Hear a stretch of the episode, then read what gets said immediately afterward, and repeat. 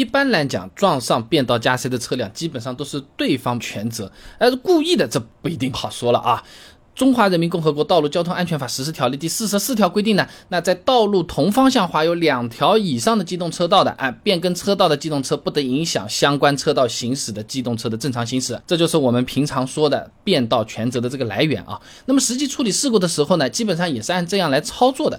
哎，那如果说是故意去撞这个加塞的这个车子呢，理论上来讲的话，确实应该是撞车者负全责的。按道路交通事故处理程序规定第六十条的规定啊，一方。当事人故意造成交通事故的，他方无责。但在现实生活中啊，呃，由于故意这个行为，它其实是比较难这个取证调查的，所以变道加塞方一般是拿不出证据的啊。呃，大多数情况下还是会被判个全责啊。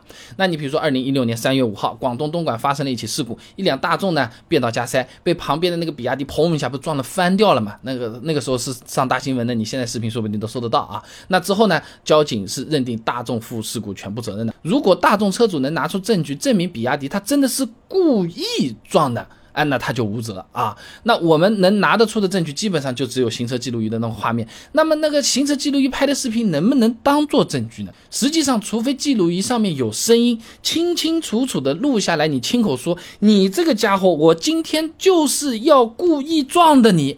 啊，等等这些明显的这些话，否则也没有办法被定责啊。哪怕是记录仪记录到你这个车子，看它这么加塞过来了，你明显红一脚加速，啊，也是没有用的。你比如说，二零二零年十一月十三号发生在杭州萧山的一起事故啊，一辆白色的 SUV 变道加塞的途中呢，被后方轿车给啪撞上去了。这行车记录仪以及监控画面显示呢，这个轿车是有明显加速行为的，但交警最后还是判了 SUV 全责，理由是无法判定这个轿车。它有故意行为，你加速是加速，故意是另外一回事儿，对不对？啊，那虽然一般来说呢，都是判变道方全责的，但我们遇到加塞的时候，我还是建议各位朋友，哎，平平安安、和和气气就好。呃，如果没有太大影响，让一下也不是不可以。毕竟撞了之后，呃，什么修修车啊，什么这种二手车的贬值率啊，这是算我们头上，对方也不赔，是不是？而且你这么嘣一下，这么一搞。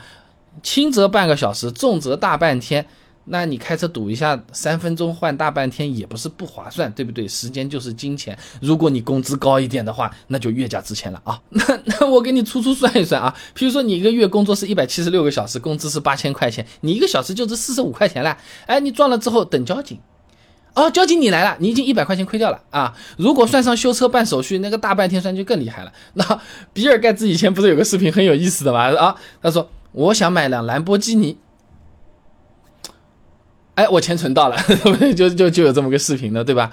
所以说啊，我们碰到变道加塞的那种情况，呃，让个几秒，甚至是几分钟，一般也比浪费几个小时，甚至是大半天要来的要好的啊。再次啊，我们故意撞上去之后啊，后面的事情的它变化和情况，其实我们不一定把握得住的。那。变道加塞导致的事故是容易产生其他违法行为的啊！索子健等人在《汽车与安全》期刊发表的论文啊，我国路怒驾驶现状及其诱因分析上面，变道加塞等路怒行为最终有可能会演变为非交通类的违法犯罪行为，最典型的嘛就是故意伤害了，下车来打架了。占比百分之四十六，其次呢是寻衅滋事，占比百分之十九，以危险方法危害公共安全的占比百分之十六。所以说，真的撞上了也尽量心平气和啊，不要去发生冲突。别一撞就叫你加塞，人家过来加塞怎么了？那就打起来了，对不对？千万别啊！那总的来说，故意撞上变道加塞的车，大部分情况真的就是变道者全责，除非他有证据来证明后车是。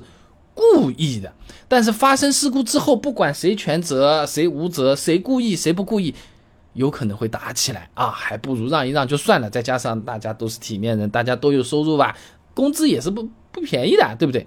好了，今天的视频呢就先做到这里了。如果各位朋友觉得这个视频还不错的话呢，还请点我的头像关注我，点赞转发给你的朋友，哎，这个对我是非常的重要，毕竟是动力来源嘛。呃，而且这样你每天就能收到一段超过六十秒的汽车使用小技巧了。备胎说车。我们明天接着聊。